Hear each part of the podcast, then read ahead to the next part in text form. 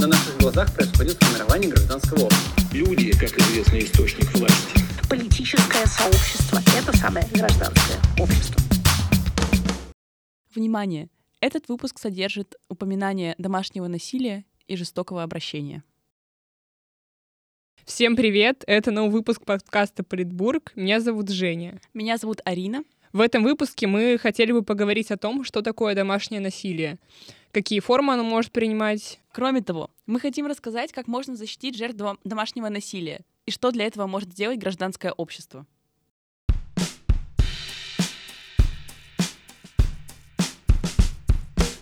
Для начала я думаю, что необходимо дать определение самого этого явления. Что такое домашнее насилие? Домашнее насилие — это преднамеренное причинение различных форм физического, эмоционального, сексуального и экономического насилия одним членом семьи в отношении другого, результатом которого являются телесные травмы, эмоциональные травмы, отклонения в развитии или другого различного рода ущерб.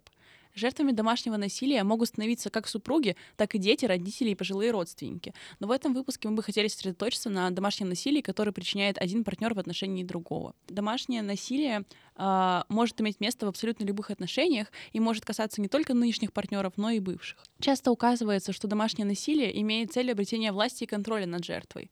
Оно может выражаться не только в формах, которые я перечислила выше, но и, например, в форме репродуктивного насилия, когда запрещено девушке делать аборт.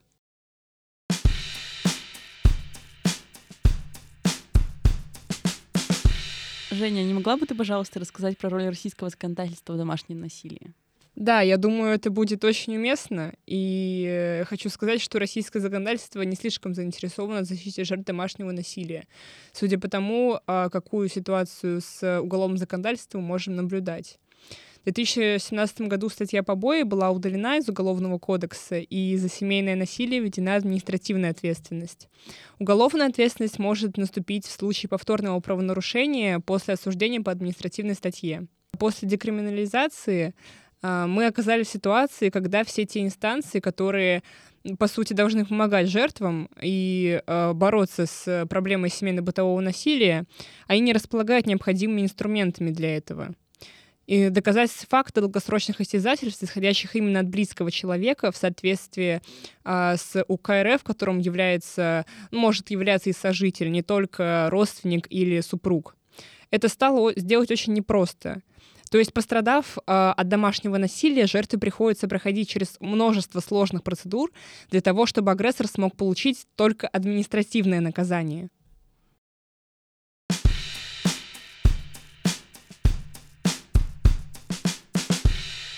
А, я думаю, что можем переходить к следующей части, и хочу спросить э, у Арины, попросить ее все-таки а, прояснить момент того, сколько женщин подвергаются сейчас домашнему насилию в России. На самом деле говорить о точных цифрах в этом вопросе достаточно тяжело. Эта тема все еще является крайне стигматизированной, огромное количество людей не видит смысла выносить ссор из избы, из-за чего больш- большая часть жертв э, домашнего насилия просто не обращается с заявлением в полицию. Кроме того, этому способствует и не слишком эффективная работа правоохранительных органов который ведет тот факт, что в России домашнее насилие не является уголовным преступлением. Таким образом, назвать процент женщин, которые подверглись насилию от партнера, практически невозможно, так как многие жертвы не обращаются за помощью. А в этом отношении репрезентативны приговоры, которые были размещены в открытом доступе.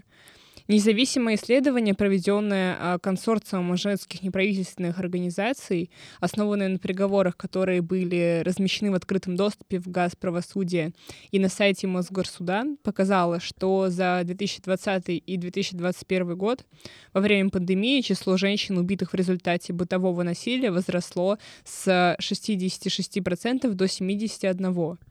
На самом деле это, мне кажется, огромные цифры, если мы будем перекладывать именно на количество людей. При этом исследовательница Светлана Жучкова — это научная сотрудница, она выпускница факультета социальных наук в ШЕ и победительница КЕС-чемпионата измерения психологии и образования утверждает, что э, для более надежных выводов необходима социальная, э, социальная статистика МВД о числе потерпевших женщин по исследуемым статьям УК. Но этих данных, к сожалению, нет в открытом доступе. Стоит обратить внимание на следующий факт. Большинство россиянок, а именно 79%, осужденных с 2016 по 2018 год за умышленное убийство, защищались от домашнего насилия.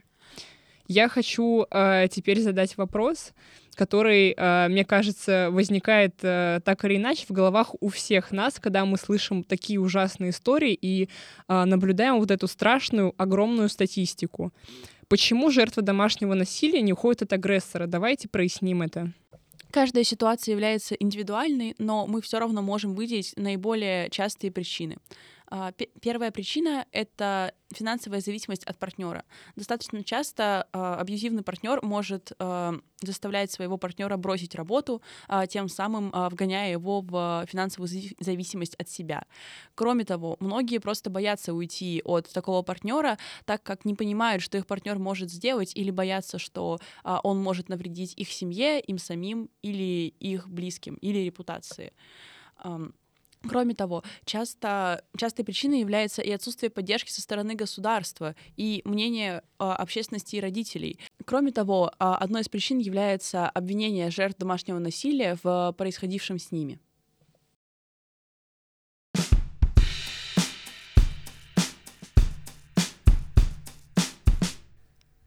Хорошо. А, судя по тому, что сейчас рассказала нам Марина, можем э, в целом понять, насколько а процесс э, ухода от агрессора у жертвы, он представляется сложным не только материально, но и эмоционально. И все-таки, наверное, хочется спросить, что тогда в этой ситуации может э, сделать государство, как оно может помочь жертвам, и есть ли у нас какие-то успешные примеры, где эта политика уже была реализована? На самом деле эти примеры есть, и исследователи а, выделили это в определенную программу, а, которая показала эффективность этих мер в других странах. Первый шаг — это внести систему срочных запретов на контакт нападавшего с пострадавшим, так называемые охранные ордера, и серьезное наказание за его нарушение.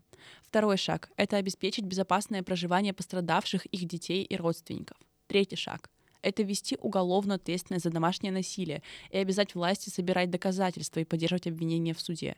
Четвертый шаг предоставить пострадавшим от домашнего насилия комплексную и бесплатную юридическую, психологическую, социальную и медицинскую помощь. Пятый шаг осуществлять программу повышения квалификации специалистов, юристов, психологов, социальных работников, врачей, полицейских и судей.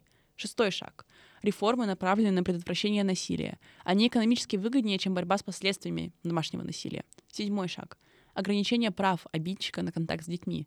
И восьмой шаг — обеспечить эффективную защиту всех без исключения пострадавших от домашнего насилия.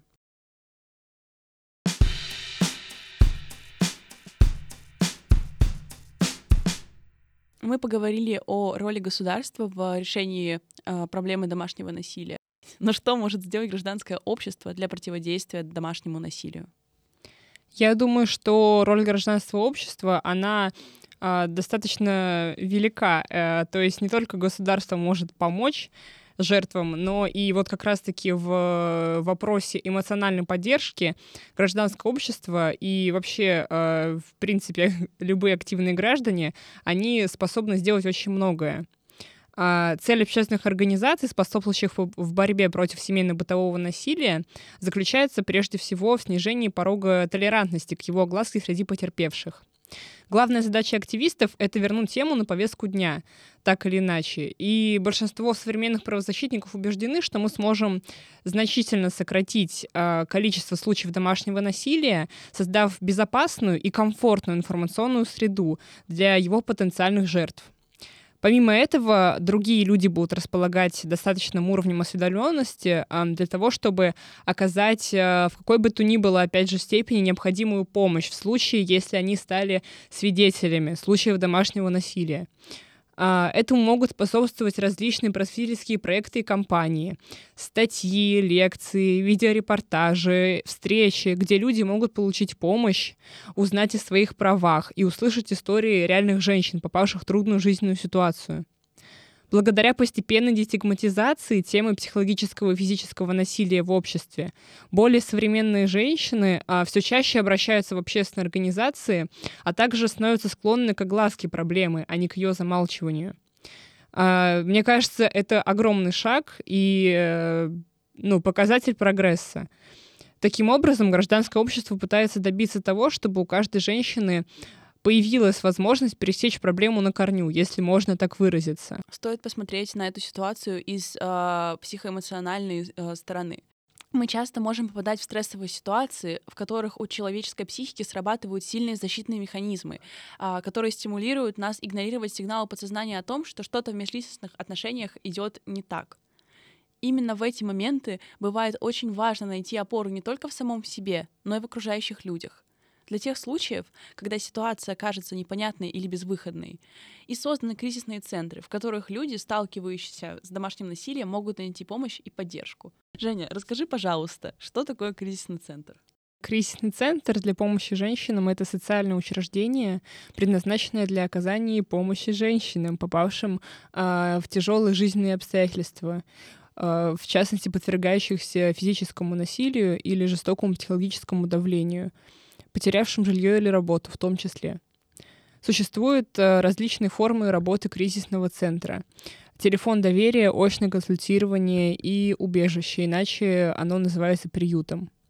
Первая форма работы, телефонная, а, предназначена для того, чтобы выслушать собеседника, выявить проблему, оказать поддержку и определить необходимую помощь, и организовать очную консультацию, если таковая потребуется. В силу своей анонимности такой вид помощи крайне важен для женщин, пострадавших от насилия.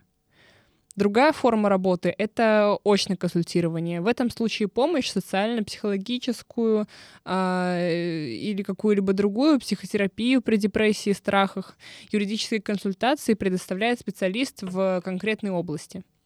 Еще одна форма работы — убежище. Оно предоставляется в кризисной ситуации. Создание убежища — довольно трудная задача и юридически, и материально.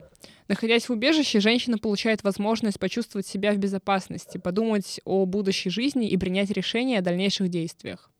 А, крайне важно поговорить о том, какая а, ситуация с кризисными центрами а, в Санкт-Петербурге сейчас.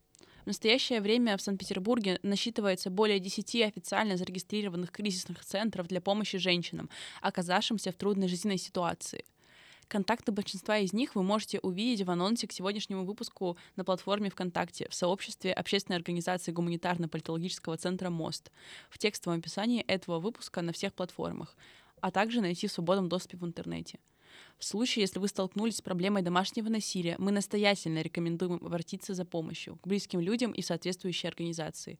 Порой наша жизнь оказывается непредсказуемой, и никто не застрахован от беды, в которой мы можем встретиться с равнодушием и жестокостью даже от самых близких людей по отношению к себе. Целью сегодняшнего выпуска является показать, как важно знать и помнить. Вы не одиноки. Помимо этого, нашей задачей являлось продемонстрировать, как Институт гражданского общества способен выступать в роли мощного механизма, регулирующего остросоциальные явления и влияет на их распространение. Мы верим в то, что повышение уровня активности и социальной ответственности граждан способно привести наше общество к масштабному прогрессу в области борьбы с проблемой семейно-бытового насилия.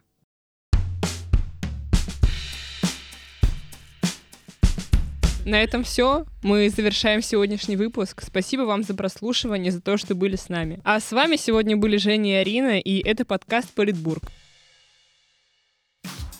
На наших глазах происходит формирование гражданского общества. Люди, как известный источник власти. Политическое сообщество — это самое гражданское общество.